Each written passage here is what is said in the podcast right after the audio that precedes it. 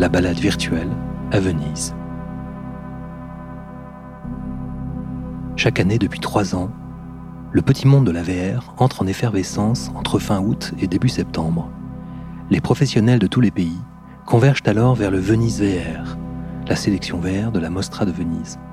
Nous y sommes partis en balade, et c'est sur une superbe petite île de la lagune que nous avons découvert quelques chefs-d'œuvre et rencontré leurs créatrices et créateurs.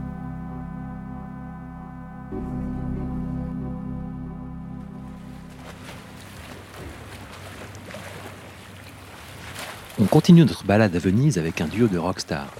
Martin Allais et Nico Casavecchia sont les auteurs et réalisateurs de Battlescar, un film d'animation qui n'en finit pas de collectionner les récompenses sur le circuit des festivals. Je suis leur projet depuis plusieurs années, et pour moi, ces deux-là apportent une sacrée fraîcheur dans le paysage de la VR. Déjà, l'histoire est particulièrement cool. Deux nanas dans le New York des années 70 qui se rencontrent au poste de police et décident de monter un groupe de punk le genre d'histoire qui se prête à une exploration nostalgique de la musique et de l'effervescence créative de l'époque, en compagnon des Stooges, des Ramones et de Siouxsie, à l'intérieur du mythique club du CBGB, qui a été reconstruit pour l'occasion. Et puis leurs films regorgent de trouvailles stylistiques, menées à un rythme d'enfer, qui en font une expérience feu d'artifice, parmi ce que la VR a produit de mieux jusqu'ici. Nico, quelle était l'idée pour cette installation? C'était important pour vous d'en faire une? Oui, l'installation est très importante pour nous parce que l'installation est un moyen pour les gens de décompresser du monde extérieur. Le film prend place et il y a cet espace de transition au monde réel. En général, les expositions de VR ont tendance à être ces espaces vierges qui sont immaculés. En fait, notre proposition, c'est de retourner en arrière, remonter le temps à cette décharge qui était New York dans les années 70, remplie de rats et de cafards. Et c'est donc très important pour nous que tu aies une bonne transition, que quand tu sors de l'expérience, tu aies une minute à toi-même et avec tes pensées, et ensuite retourner au monde réel, de la galerie ou n'importe quel festival où le film est montré. Donc à chaque fois que c'est possible, on fait venir Mercedes, qui design toutes nos installations, et ensemble, on en crée une toujours en lien avec le monde du projet.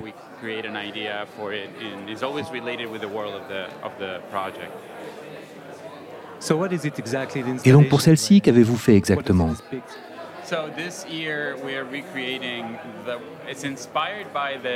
Oui, cette année, on s'est inspiré de la salle de bain légendaire du CBGB, qui était légendairement horrible. Tu entres dans cet espace entièrement couvert de graffitis, de tags, avec des toilettes ouvertes. On a même recréé une scène où il semble se passer des choses derrière les portes fermées de certaines toilettes. Et c'est là que tu mets le casque de verre, dans cet environnement. Allez, on va voir. Oui, il faut qu'on soit silencieux maintenant parce que tous ces gens sont en train de faire l'expérience. Ce que je vois ici, c'est qu'ils sont tous euh, vers la fin de l'expérience. Ils ont probablement commencé au même moment. Il y en a un qui est au concert final, qui s'apprête à rentrer dans le concert, et un qui vient de sortir du concert, où l'UP joue. C'est la scène finale du film.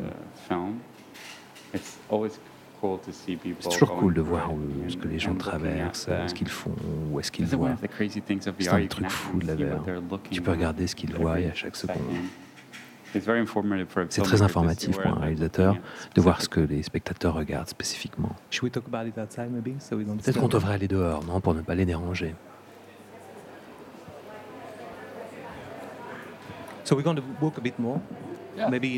On va continuer à marcher dans les couloirs, juste se promener euh, sur l'île. So, uh, Martin, I was donc Martine, on parlait avec Nico des idées que vous essayez de transmettre dans Battlescar. Quelle est l'expérience que les gens en tirent en regardant C'est évidemment toujours très dur à dire, mais si vous essayez de la décrire en termes audio, que diriez-vous? Qu'est-ce que c'est que l'expérience de regarder Battlescar? Ce qu'on ce qu'on te fait vivre, c'est le monde de Loupé. Ce que tu vis vraiment, c'est notre terrain de jeu, notre compréhension de ce nouveau langage et de ce qu'on peut en faire. Enfin, le voyage principal de, de Battlescar, c'est Nico et moi euh, fabriquons quelque chose de nouveau pour nous, mais aussi quelque chose de nouveau pour tout le monde. En le faisant, en questionnant la façon dont nous allons le faire, de la manière qui nous plaise, de la manière qui est la bonne pour nous. Et le travail, c'est la conséquence de tout ça. Ce que tu vois dans Battlescar, c'est ce qu'on pense qu'on devrait voir en te donnant un casque. Au lieu de te montrer un langage, on essaie nous-mêmes d'en trouver un. En idées avec lesquelles on aime jouer. C'est vraiment lâché avec ce qu'on pourrait faire. On s'est toujours dit, comment est-ce qu'on peut faire ça différemment? Comment faire? bah, tu sais, c'est un processus vraiment marrant pour nous deux. Et je pense que ce que tu en reçois, l'expérience que tu en as, c'est Oh putain, tellement d'idées, tellement de choses, tellement de transitions, trop de trucs. Parce qu'on essaie tout le temps de le faire différemment et on essaie aussi de nous comprendre nous-mêmes. C'est une œuvre très exploratoire, une œuvre très expérimentale et très personnelle. Est-ce que tu dirais que c'est très improvisé? Oui, tout le temps, beaucoup. Martine. On improvise souvent, mais on se prépare aussi beaucoup pour cette improvisation. Je pense que je pense qu'on ne peut pas vraiment dire que tout ça n'était qu'une grande improvisation pendant trois ans. On a fait très nombreuses versions du script, des animatiques innombrables, très nombreuses sélections de musique. On y a mis tout notre cœur, mais c'est pas totalement une improvisation. On suit un procédé, un procédé assez rigoureux, mais en même temps, on met toujours le casque et on essaye de tout afficher en se disant merde, comment on va pouvoir faire ça différemment et améliorer. Et si on sentait que quelque chose de nouveau marchait, on laissait tomber sur tout ce sur quoi on avait bossé et on continuait sur cette intuition. C'est très ludique et ainsi, euh, ce mec et moi, on a improvisé pendant deux ou trois ans en essayant de trouver la touche parfaite. Ça a été vraiment très marrant. Nico, je pense vraiment qu'il y a quelque chose d'intéressant parce que quand tu fais un film traditionnel, ce que tu veux, c'est être très préparé et ensuite continuer avec cette préparation et être prêt à capturer ce qui est devant toi. Pas ce que tu voulais que ce soit, mais ce que les acteurs font devant toi. C'est très important pour un film. Si tu veux parfaire un film avec de fortes préconceptions sur la façon dont les choses doivent fonctionner, tu vas probablement pas obtenir le meilleur de ce qui s'est passé sur le plateau. Parce qu'il y a beaucoup de facteurs qui sont produits par eux-mêmes. Je pense que le temps réel a cette capacité. La VR en temps réel, quand tu travailles avec un moteur de jeu vidéo, tu as cette capacité d'improvisation dans une certaine mesure que tu n'aurais pas dans l'animation. Nous, on vient de l'animation traditionnelle. C'est un processus très séquentiel.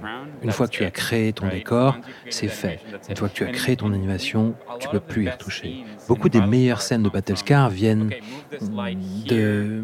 On bouge un peu cette lumière ici, on enlève la scène de l'environnement qu'on a créé pendant des mois, tu mets de la lumière ici maintenant.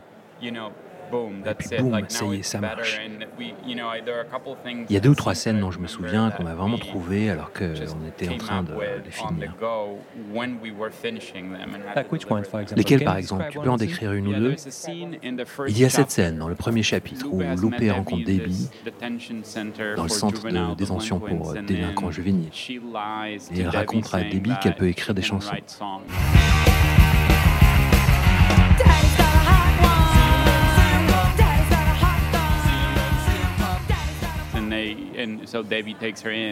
Donc Debbie l'emmène dans son squat et lui donne un toit sous lequel dormir avec la promesse qu'elles monteront un groupe ensemble. Elle la bombarde de plein de questions sur la musique, et puis Loupé, tout d'un coup, s'effondre. En fait, il n'y a rien. Elle mentait, elle ne savait rien sur la musique. Et cette confrontation prend place dans une scène éclairée depuis l'arrière, à travers une fenêtre. Avant, on avait une mise en scène complètement différente pour ça, et on n'était pas tout à fait convaincus. à un moment donné, je crois que c'était Martine qui a dit Mais pourquoi on n'enlèverait pas tout et on ferait en sorte qu'elles redeviennent des silhouettes. Et c'est comme ça qu'on en, est arrivé là, ce moment très intime pour la scène, et ça fonctionne vraiment bien, d'une manière qui n'était pas prévue sur le storyboard. Et je pense que ça, c'est un exemple de ce qu'on peut faire avec le temps réel. Si tu devais faire ça dans un processus d'animation euh, traditionnel, ce serait trop tard. Au moment où tu commences l'éclairage, tu ne pourrais pas vraiment changer. Enfin, ça ne marcherait pas. Donc, dans ce procédé d'itération que tu peux avoir avec le temps réel, c'est vraiment quelque chose de nouveau. Je pense que ça va tout changer. Ça commence aussi à changer d'autres industries. On dirait que le jeu vidéo est une influence pour vous. Je trouve intéressant que vous y fassiez référence. Quelle est donc votre histoire avec les jeux? Est-ce que l'idée d'inclure des scènes de jeux vidéo, c'était dans le script ou est-ce que c'est venu après? Oui, le scénario de Battlescar n'était pas complètement écrit comme tu le ferais pour un long métrage. À l'origine, c'était juste la voix off de narration, il n'y avait pas de description des scènes.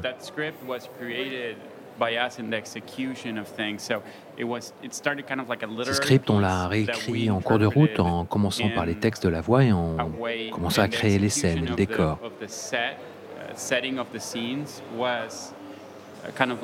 La mise en scène était donc comme un dialogue entre l'écriture, les images qu'on voulait créer, euh, et on cherchait à donner vie à ces scènes, c'était la question qu'on se posait.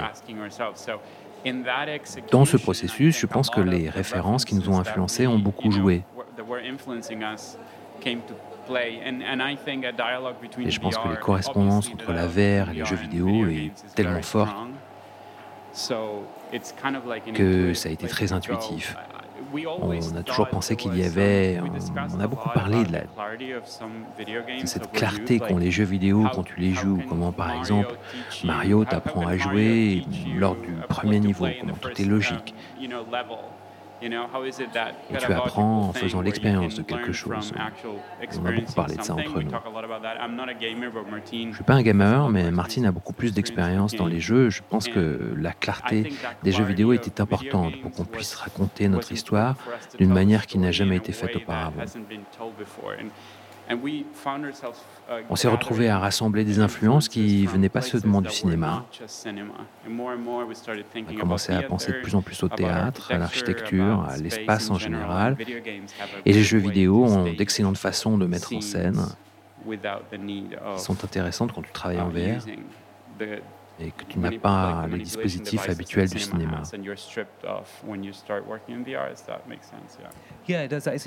Je pense aussi qu'il faut préciser que l'usage des jeux, je veux dire, la, manière dont vous utilisez les jeux n'est pas euh, jouer à un jeu, mais plutôt une façon de créer des images. Uh, Il y a par exemple cette vue qui me rappelle les vieux GTA, toutes ces voitures de police qu'on voit en vue plongeante. C'est une image, on ne contrôle rien, mais ça marche super bien parce que c'est une référence claire pour beaucoup de monde. Et par le biais du jeu, on reconnaît cette sensation de se faire poursuivre par la police, on peut en ressentir la véracité. C'est très sensoriel en fait. Uh, Il y a aussi cette scène de poursuite qui me fait penser à ces vieux jeux d'athlétisme. C'est une référence spécifique. Vous avez joué à ces Jeux Olympiques?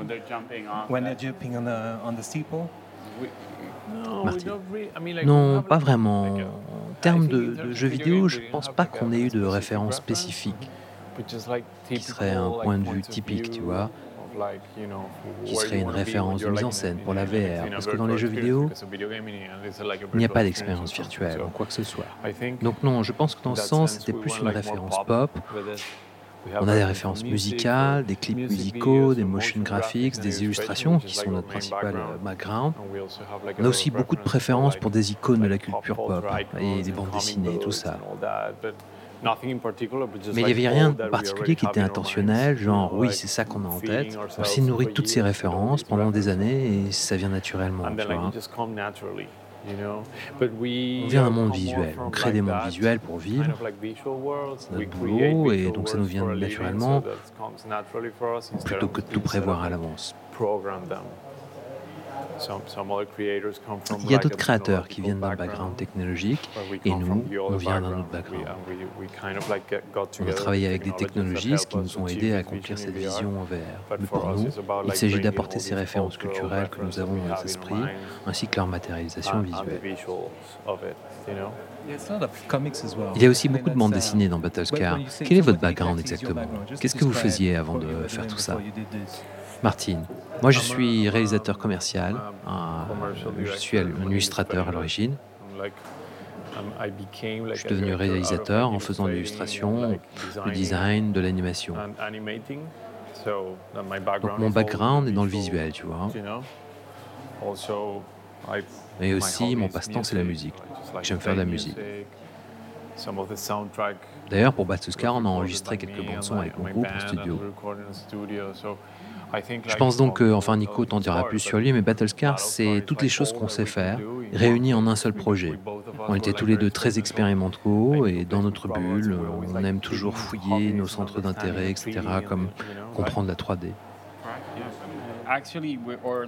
En fait, nos vies s'entrelacent parce qu'on a tous les deux émigré de nos pays étant jeunes. Je viens d'Argentine et Martine vient du Venezuela. On s'est rencontrés à Barcelone il y a des années, 20 ans.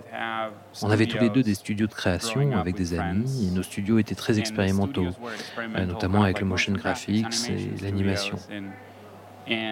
Puis moi personnellement, j'ai incorporé plus de live action dans mon travail.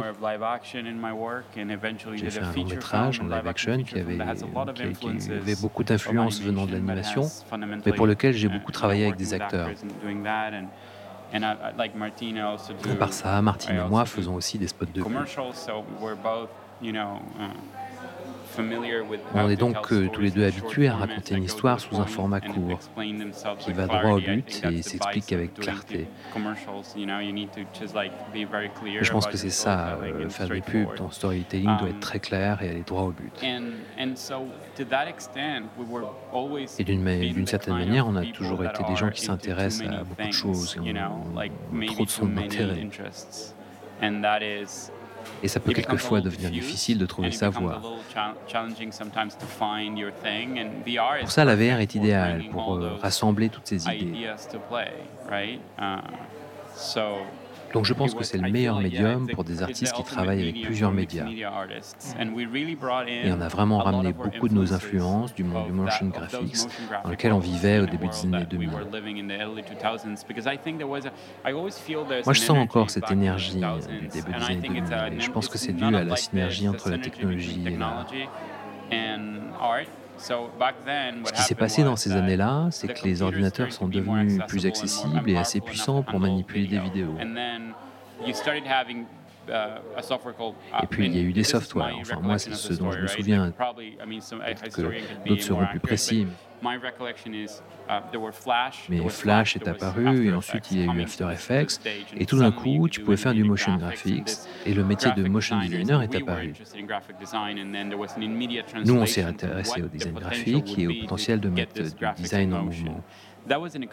Il y a eu cette explosion de courts métrages, d'autres expérimentations formelles qui étaient très techniques, pas vraiment significatives, mais qui étaient très prometteurs en termes de comment donner vie à des graphics. Et nous, on est nés à cette époque, artistiquement parlant. Je pense que c'est ce même enthousiasme d'avoir un nouvel outil avec lequel expérimenter et créer de nouvelles choses qui se ressent aujourd'hui dans la VR. La VR est évidemment apparue bien après, mais il y a toujours cette impression qu'une nouvelle technologie va nourrir de nouvelles idées qui en retour va nourrir la technologie. Bon, avec le motion design, heureusement, c'était bien plus facile de partager son travail. Peut-être pas au tout début, car Internet était encore assez lent, mais assez rapidement, tu as pu accéder à des vidéos depuis ton ordinateur, et Internet a permis de créer des communautés massives et de les élargir. Quant à la VR, c'est beaucoup plus complexe à cause de la difficulté qui est énorme euh, de voir quoi que ce soit. Le problème de la distribution n'a pas été résolu encore. Mais j'ai l'impression qu'il y a une analogie entre euh, ce qu'on a vécu et ce qu'on est en train de vivre avec la VR. C'est pour ça qu'on a ramené beaucoup d'idées qui viennent de nos débuts. La scène du pop-up book est quelque chose qu'on en a déjà fait auparavant. Peux-tu décrire cette scène? Oui, donc c'est une euh, partie du film, c'est une séquence pendant laquelle Lupe raconte euh, son histoire grandissant dans un quartier portoricain euh, du New Jersey et son environnement familial qui est complètement divisé entre euh, identité latino et identité américaine. Et sa mère, ce qui est très courant, ne veut pas qu'elle parle espagnol. C'est comme si tu rentrais dans un conte. On te raconte une histoire qui en devient presque un livre d'enfant et pendant laquelle Loupé te guide. On pensait que ça pouvait être intéressant d'explorer le potentiel des livres pop-up qu'on adorait quand on était jeune et la dimensionnalité d'une expérience en VR qui permet de raconter une histoire et de créer des objets étonnants qui ne pourraient pas apparaître vivants dans un autre médium. Il y a donc beaucoup de physicalité à laquelle on fait très attention dans Battlescar, comment les choses se présentent et quand euh, la scène se transforme en maquette, ça nous intéresse beaucoup. Ça devient une expérience euh, fétichisée parce que on se transforme en un jouet qui bouge et c'est comme si on puisait dans notre euh, propre génération qui est obsédée par les jouets et obsédée par l'idée de remonter dans le temps, cette nostalgie du, du consumérisme rétro. On a déjà fait euh, des choses en pop-up, en animation. On pensait tous les deux que c'était un super dispositif. Euh, on s'est dit, OK, on a cet outil on pourrait le mettre en œuvre d'une façon qu'on n'a jamais fait auparavant. C'était très excitant pour nous. Il y a aussi toutes ces scènes avec plein de textes disposés en plusieurs couches. Et il y a beaucoup de profondeur. On dirait que vous avez beaucoup joué avec ça, le texte, la typo, la manière dont c'est animé. Ça me rappelle comment le texte est utilisé en résonance avec les images dans les bandes dessinées. Est-ce que c'est quelque chose auquel vous avez beaucoup réfléchi? Oui, c'était moitié réfléchi et pour moitié un besoin notamment pour euh, trouver un moyen de faire en sorte que l'audience se trouve là où on veut qu'elle soit. On s'est très rapidement rendu compte en expérimentant avec la mise en scène et les graphiques qu'en ajoutant du texte, les gens pouvaient le lire en tant que sous-titre et on pouvait ainsi captiver leur attention dans une certaine direction. C'est aussi parce que tout le monde ne parle pas euh, anglais et on a par exemple Rosaria Dawson, c'est un, elle joue un personnage qui parle et utilise beaucoup d'argot anglais. Et si tu comprends pas l'expérience parce que tu es français, tu la regardes en France, tu peux pas te sentir concerné ah, parce que tu comprends même pas la moitié des mots. Donc c'est venu de l'idée, bon bien sûr, on doit mettre des mots et expliquer avec les mots. Et donc c'est venu euh, avec cette idée de, de mettre des mots et d'expliquer avec euh, les mots typographiés, ça aidera à ancrer l'attention. Et puis c'est devenu pour nous un bon outil qu'on a commencé à développer, on s'est amélioré en jouant avec la taille, la direction, etc. On aime vraiment penser que c'est quelque chose qu'on a bâti. C'est venu d'une intuition au départ et puis c'est devenu une partie intégrale de notre langage pour raconter une histoire en VR. Where do you take this next? Do you know?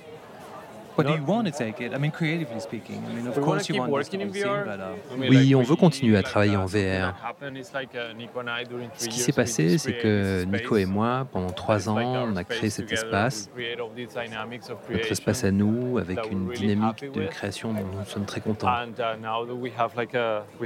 Maintenant qu'on a un pipeline, des connexions et une signature en tant que duo, on aimerait continuer à uh, travailler comme ça. On doit juste trouver le bon projet. On va vraiment prendre notre temps pour trouver le prochain projet. dans lequel on investira toute notre énergie. Donc, euh, tu vois, tu es d'accord, Nico? À 100%. Oui, je pense que on travaille comme si c'était un long métrage. Tu dois t'engager pendant des années. Pour créer quelque chose avec l'ambition de Battlescar, tu ne peux pas juste le faire d'une année sur l'autre. Tu dois t'y engager sur un long terme et dans un contexte où la technologie ne cesse d'évoluer simultanément. On veut donc vraiment prendre notre temps avant de tomber amoureux d'un nouveau projet. On est en train d'adapter Battlescar en long métrage et on travaille sur un script traditionnel. Oh, okay. That's a new project. Yeah, that's a project that is ongoing. Yeah, yeah. It's been ongoing for a while now, and we're still working on it. But il me semble qu'une autre chose intéressante avec la VR, c'est que tu peux exposer un monde et tout son potentiel. On espère que quand tu vois Battlescar, tu comprends que ça pourrait devenir autre chose. Et pour nous, c'est une histoire qu'on a très envie de continuer à développer. Avec la VR, il nous fallait en permanence réduire ce que nous mettions dans le script. Donc on a beaucoup enlevé, et maintenant on aimerait vraiment revenir à une histoire plus complète et en faire un long métrage traditionnel que nous réaliserions tous les deux.